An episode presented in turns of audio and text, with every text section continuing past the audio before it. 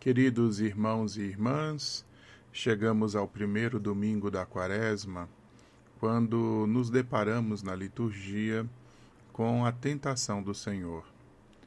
E, seguindo com as meditações de Santo Tomás, vemos que Santo Tomás escolhe também o mesmo tema, dizendo era apropriado que Cristo fosse tentado.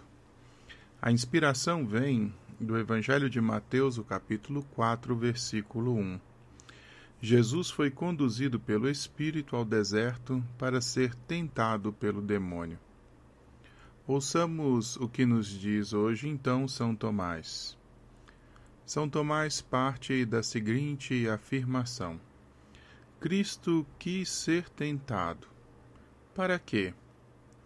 Primeiro, para que ele pudesse nos assistir em nossas próprias tentações. Diz São Gregório que o nosso Redentor, que veio à terra para ser morto, quisesse ser tentado, não é indigno dele.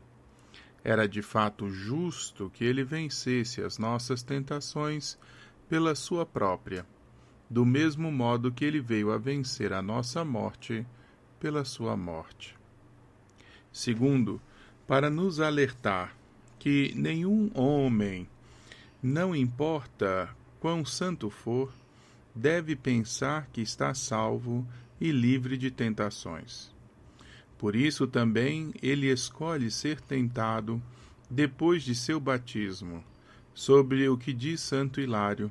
O demônio prepara os seus ardis especialmente para os momentos em que nós acabamos de ficar santos porque ele não deseja outra vitória senão a vitória sobre o mundo da graça. Por isso também é que nos avisa a Escritura: Meu filho, se entrares para o serviço de Deus, permanece firme na justiça e no temor, e prepara tua alma para a provação. Como está dito no livro do Eclesiástico, capítulo 2, versículo 1.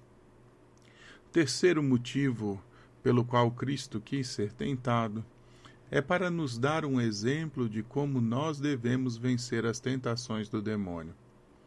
Diz Santo Agostinho: Cristo se dispôs ao demônio para ser tentado, para que, ao termos nós de superar aquelas mesmas tentações, ele servisse de ajuda, não somente pelo seu auxílio direto, mas também pelo exemplo que deu. E a quarta razão pela qual Cristo quis ser tentado foi para preencher e impregnar o nosso espírito com a confiança em Sua misericórdia. Porque não temos nele um pontífice incapaz de compadecer-se das nossas fraquezas. Ao contrário, passou pela mesma, pelas mesmas provações que nós, com exceção do pecado, como está dito na carta aos Hebreus, no capítulo 4, versículo 15. Assim, queridos irmãos e irmãs, São Tomás nos anima a olharmos a dinâmica das tentações e nos convida a termos força, resiliência, firmeza na vontade para enfrentar os ardis do demônio. É muito importante saber diferenciar a tentação do pecado. Muitas pessoas escrupulosas, às vezes, só no fato de é, se chegar um pensamento impuro ou inapropriado, já perdem a paz de imediato, como se aquela primeira sugestão já fosse o sinal do pecado. É importante lembrar que para que o pecado exista em nós, é preciso ter, primeiro, né, advertência e consentimento. A advertência é quando somos alertados né, pela nossa inteligência e consciência de um elemento que precisamos considerar. Consentimento significa aderir voluntariamente àquilo que é mal. Então, quando a minha consciência me alerta e eu consinto com aquilo que a minha consciência disse que era mal, cometo pecado. Agora, quando a minha consciência me alerta e eu, diante desse alerta, resisto à sugestão, É claro que esse movimento se torna, na verdade, meritório, porque diante das sugestões do demônio, respondemos com a firmeza correspondente ao bem. Assim, moralmente falando, precisamos saber discernir quando estamos sendo tentados e quando de fato pecamos. Além disso, queridos irmãos, devemos recordar sempre nesse contexto que nos basta a graça de Deus.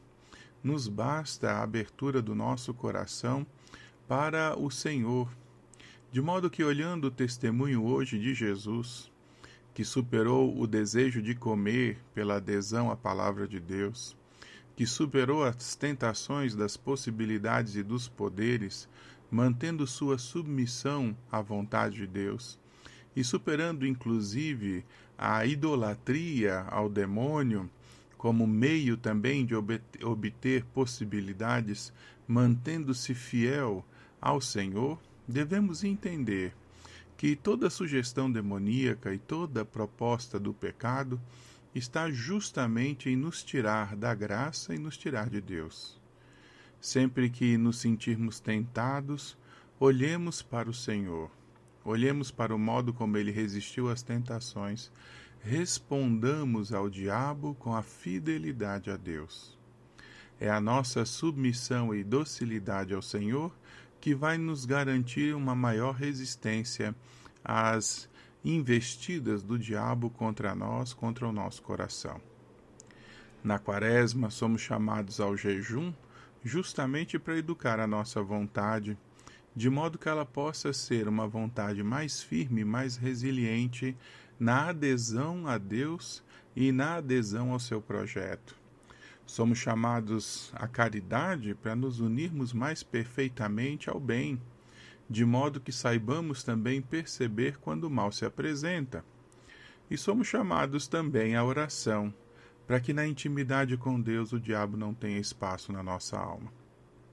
Que o jejum, a oração e a esmola, a caridade, nos ajude nesse tempo da quaresma a crescermos nessa perfeição de unidade com o Senhor e que nós possamos, com generosidade, responder ao chamado da graça que nos convida hoje a preparar a Santa Páscoa, entendendo que a nossa união com o Senhor consiste, sobretudo, em morrer para este mundo, morrer para o pecado, morrer para os vícios, para nascermos em Deus, na graça, na restauração, na experiência da vida plena, que nós podemos ver e celebrar na Páscoa e nos unir na medida em que permanecemos fiéis a Deus no coração, nas práticas e nos pensamentos.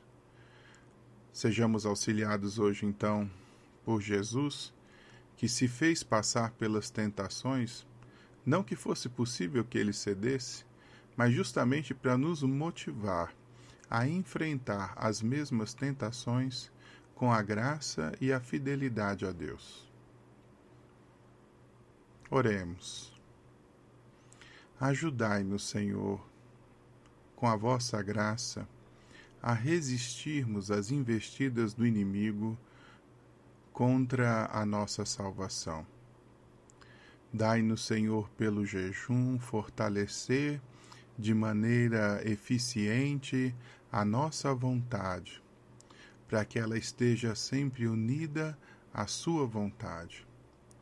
Dai-nos, Senhor, que as boas práticas nos ajudem a compreender melhor o que é o bem e a amá-lo cada vez mais com perfeição.